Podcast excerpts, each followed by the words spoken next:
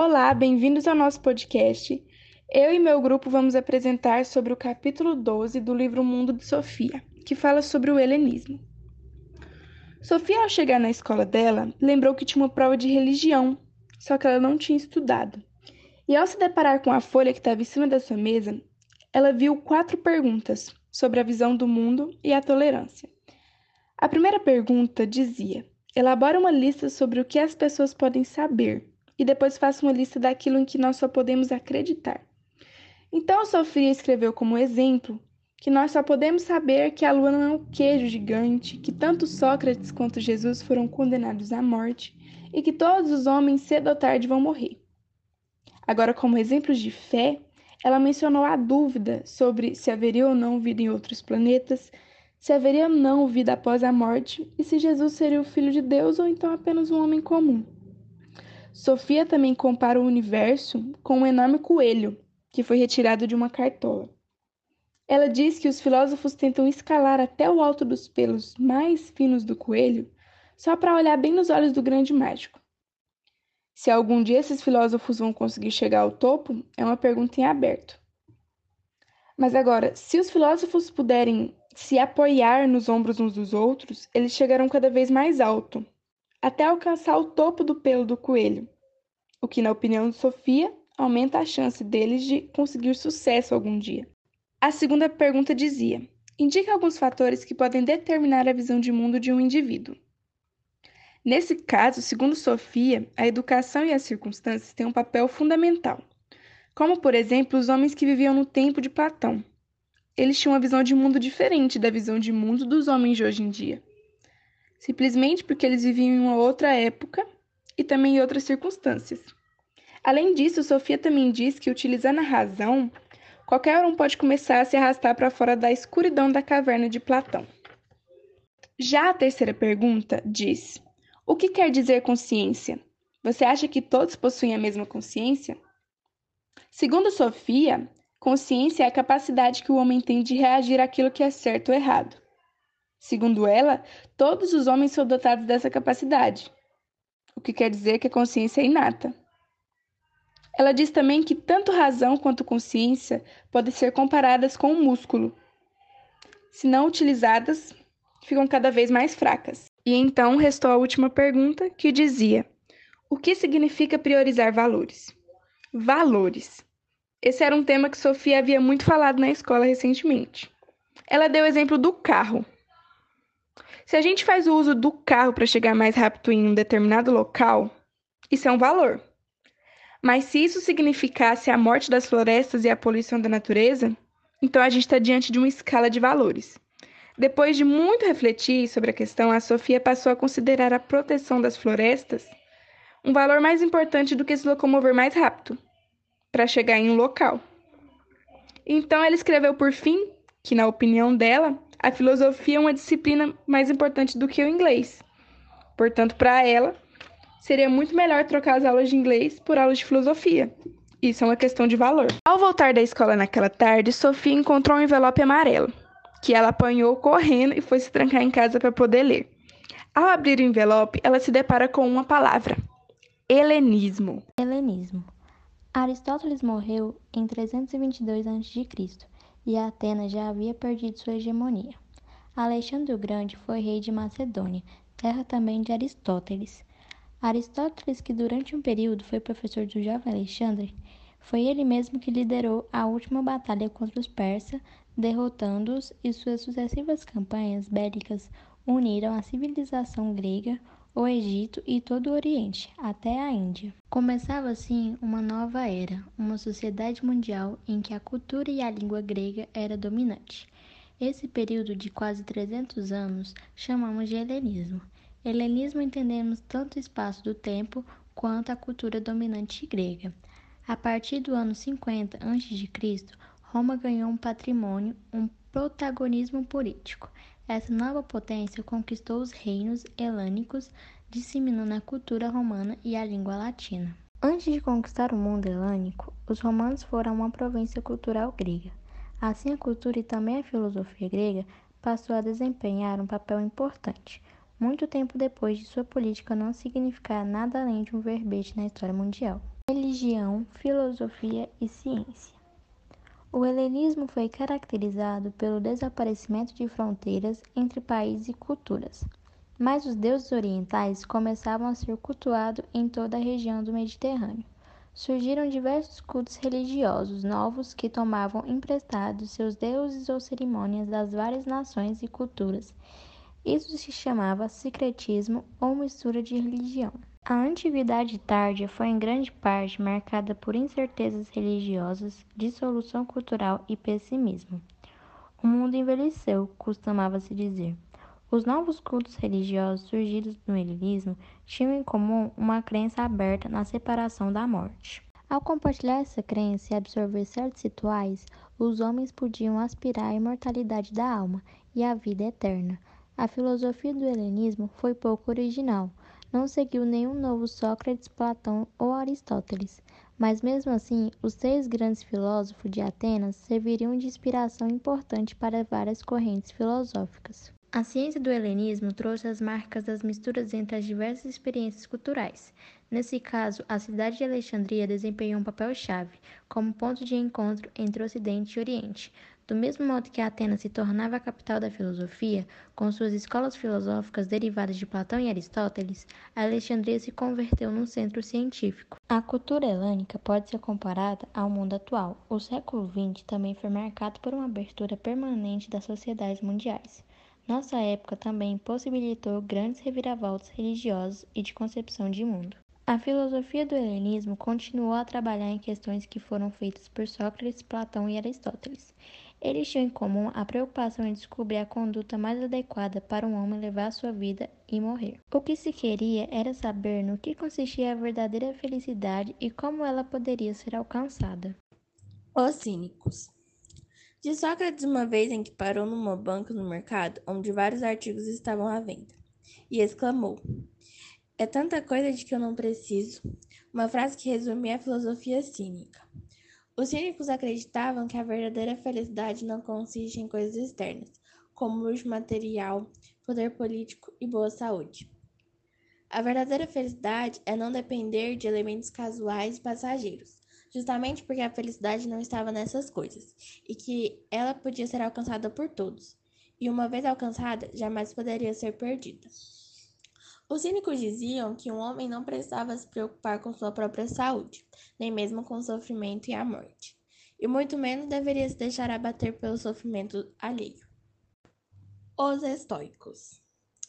Assim como Heráclito, os estoicos diziam que todos os homens compartilhavam um pedaço da razão do universo.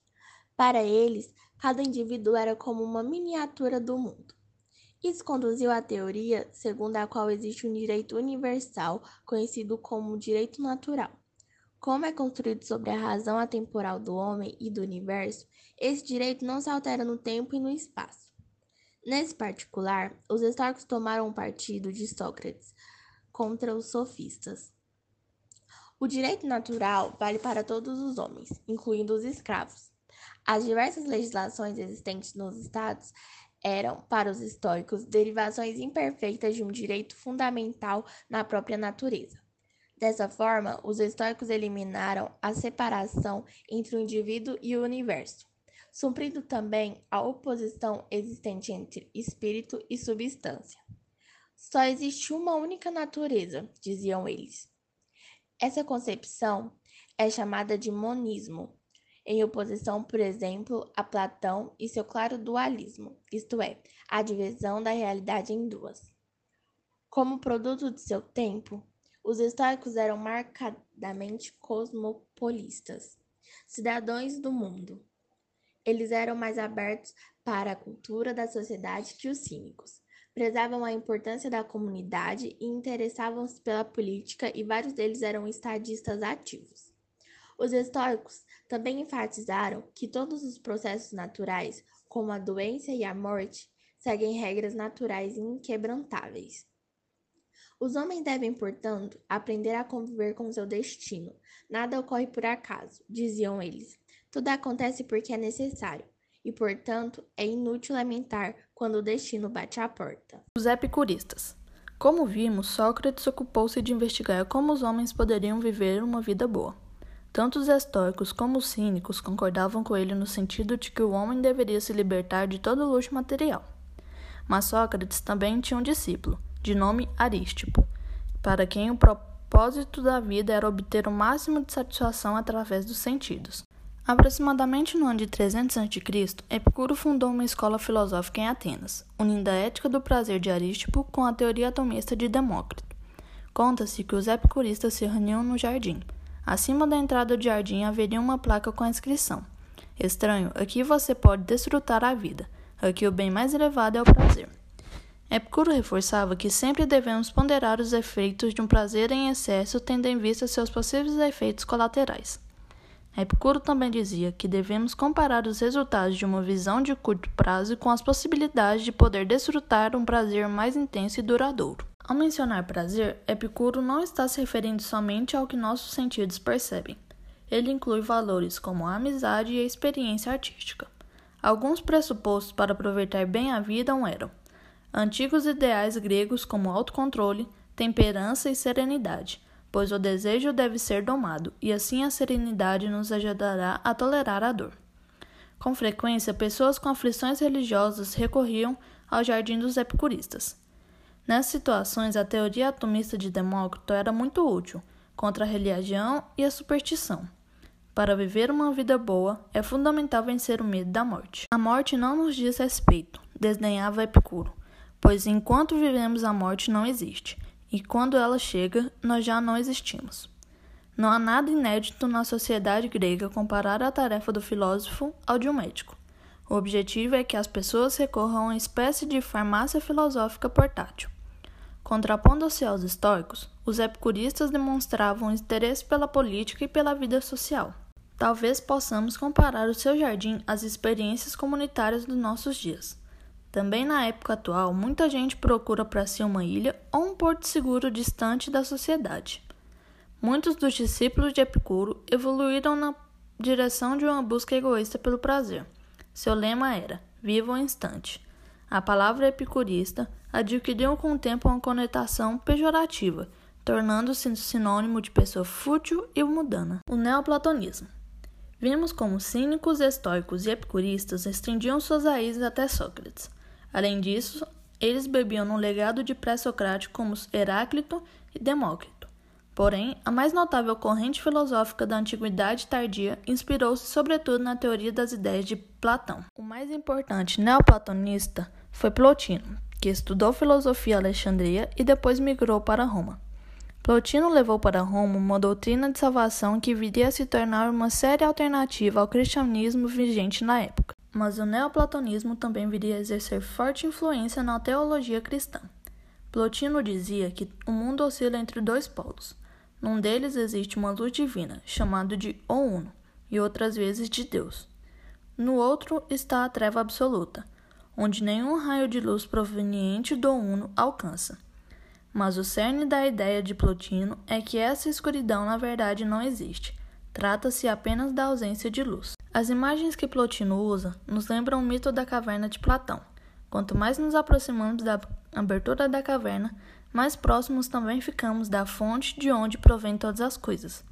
Mas ao contrário da clara divisão dual-realidade proposta por Platão, o pensamento de Plotino é permeado por uma experiência de unidade. Tudo é um, pois tudo é Deus. Mesmo as sombras no fundo da caverna de Platão refletem o brilho tênue do Uno. Em alguns poucos momentos da sua vida, Plotino experimentou a sensação de fundir sua alma com Deus. Chamamos a isso experiência mística. Plotino não foi o único a passar por essa experiência, comum ao ser humano de todos os tempos e das mais diversas culturas. As descrições das experiências podem variar, mas muitas dessas jornadas têm paralelos importantes em comum. Misticismo Dizer que alguém teve uma experiência mística significa dizer que esse alguém experimentou uma união com Deus, ou com uma alma universal. Muitas religiões enfatizam o abismo que há entre Deus e sua criação, mas o místico não percebe a existência de tal abismo. Ele ou ela é alguém que já passou por uma ascensão a Deus, ou então se fundiu com ele. A ideia é a seguinte: aquilo que costumamos chamar de eu não é exatamente o nosso próprio eu. Durante alguns breves instantes, podemos experimentar a sensação de ser idênticos a um eu maior. Alguns místicos chamam isso de Deus, outros de alma universal, outros de parte da natureza ou então consciência cósmica. Existem vários tipos de misticismo. Na mística ocidental, que é o judaísmo, o cristianismo e o islamismo, o místico enfatiza no seu relato um encontro pessoal com Deus. Embora Deus esteja presente tanto na natureza quanto na alma humana, ele também paira acima do mundo. Na mística oriental, isto é, no hinduísmo, no budismo e nas religiões chinesas, são mais comuns relatos com ênfase numa união total com Deus ou com a alma universal. Eu sou a alma universal, o místico pode dizer, bem como eu sou Deus, pois Deus não está apenas presente no mundo.